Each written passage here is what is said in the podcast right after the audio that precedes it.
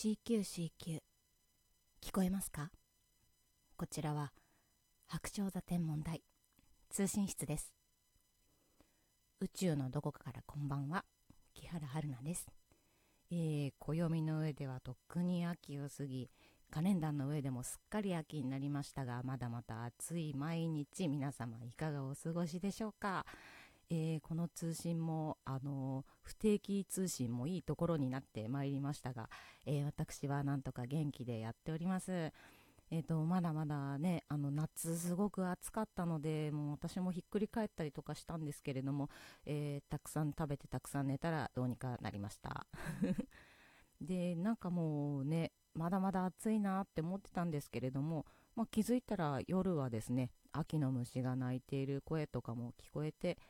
まあこうして、まあ、涼しくなればいいなみたいな気持ちになる今日この頃でございます。もうねまあどんどん秋になっていくわけですけれどもまあ秋といったら読書ということでですね、えー、私もなんかいろいろたくさん読書していきたいなと思っている所存でございます、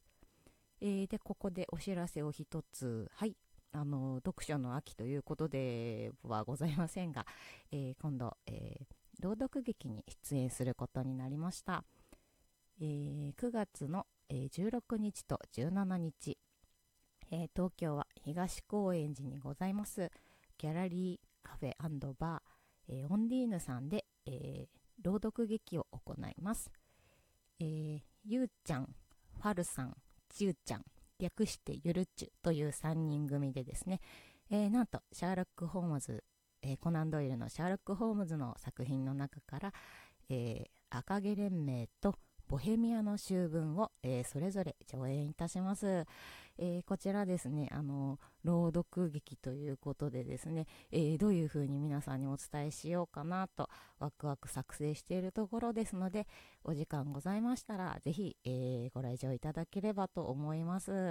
はいこちらですねあのシャーロック・ホームズの作品あのもう、まあ、世界中で読まれていて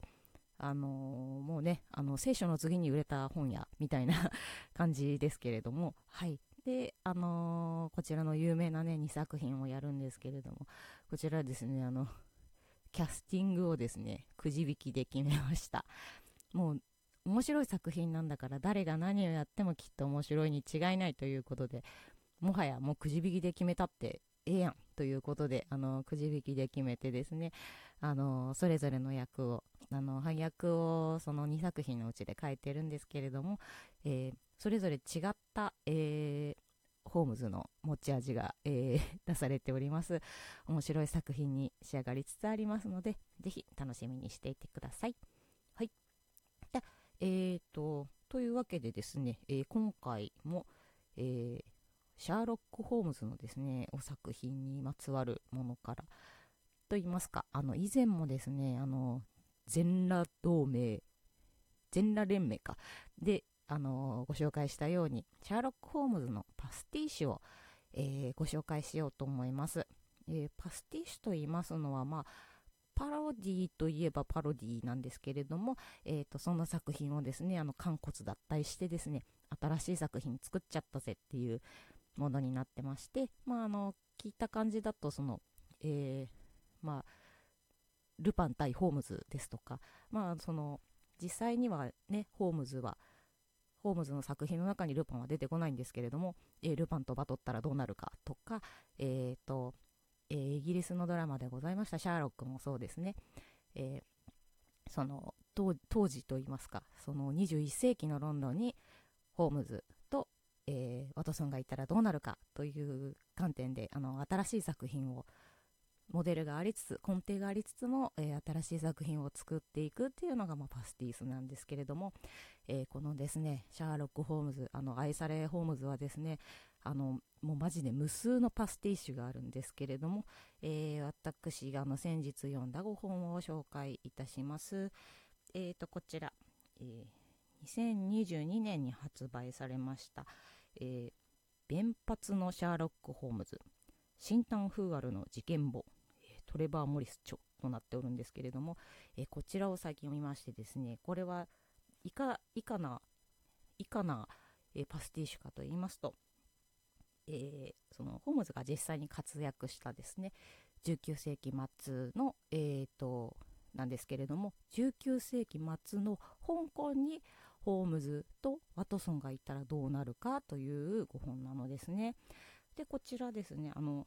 当時は香港はあの、えー、イギリスのあの何ですか支配下にありましたので、えーと、そういったちょっとですねあの本家イギリスとの、えー、似たようなところもありつつも、えー、その清朝末期の、えー、独特の文化っていうものをですね垣間見れるなかなか面白い作品になっております。えー、ホームズの名前があのフーアルさんになってて、えー、助手のホワションと一緒に事件を解決するというものになっております。で、まあ、あの清朝中国文化の、えー、流れを組んでいる時代のお話ですので、えーと、ダイイングメッセージとかにもですね漢字が使用されたりして、えー、それをどう、えー、解決させるかっていう、まあ、腕の作家の腕の見せどころみたいな感じになっております。そう。なのであれがあの作品あのご存知の方はあの作品はああいう感じでと謎解きをされていったけれどもこの作品ではどうなるんだっていうようなところをですね楽しみながら見ていただける作品かなと思っております。でもう1点、えー、ご紹介しますが、えー、これは2016年に発売されましたシャーリー・ホームズとヒーローの憂鬱というものででしてね、こちらは、ま現代の、えー、ロンドンにシャーロックと、えー、ワトソンがいたらどうなるかなんですけれども、2人とも妙齢の女子だったらどうなるかっていうお話でございます。えー、ですので、シャーロック・ホームズがシャーリー・ホームズ、えー、ジョン・ワトソンがジョー・ワトソンとなりまして、えーと、お二人が、えー、可愛い女の子がですね、大冒険していくというお話でございます。ね、女の子がね2人なので、えーと、キャッキャしつつもあのもともとのですね設定を生かしながらそれが、えー、どう転んでいくかっていうところですねまあこれがですねあの女王がねとても可愛いんですよでこの可愛いジョーと、えのクールクール美少女のシャーリーが、えー、どうやってコンビしていくかっていうところがフェーチャーされている作品でございます。はい。で、えっ、ー、と、2作ともですね、あの、とても面白いので、ぜひ読んでください。で、こういったパスティッシュですね、たまにですね、あの、早川ミステリーマガジンっていう雑誌があるんですけれども、こちらでもうたまにね、あの、本当に開いたら載ってるみたいなぐらいで、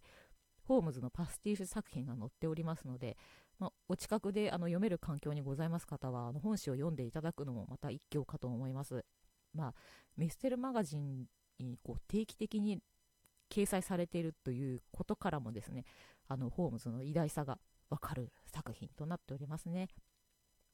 まあ、シャーロック・ホームズの、えー、作品、コナン・ドイルの作品はですね、あのいろんな言語であの訳されたりとかしていますので、まあ、パスティースならずとも、えーと、その訳の違いですとか、まあ大人向け、子供向けの本もたくさんありますし、コミックになっているものもたくさんあります。それで、その作品の違いっていうのを楽しむのもまた一興かなと思っております。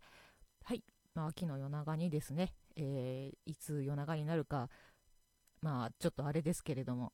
まあ、あの、涼しい秋の夜の時間にですね、読書のお供にシャーロック・ホームズいかがでしょうか？という通信でございました。はいじゃあまあね、あの、寒暖差がどんどんひどくなっていく時期かと思いますけれども、皆様お体にお気をつけてお過ごしくださいませ。では、この辺でおやすみなさい。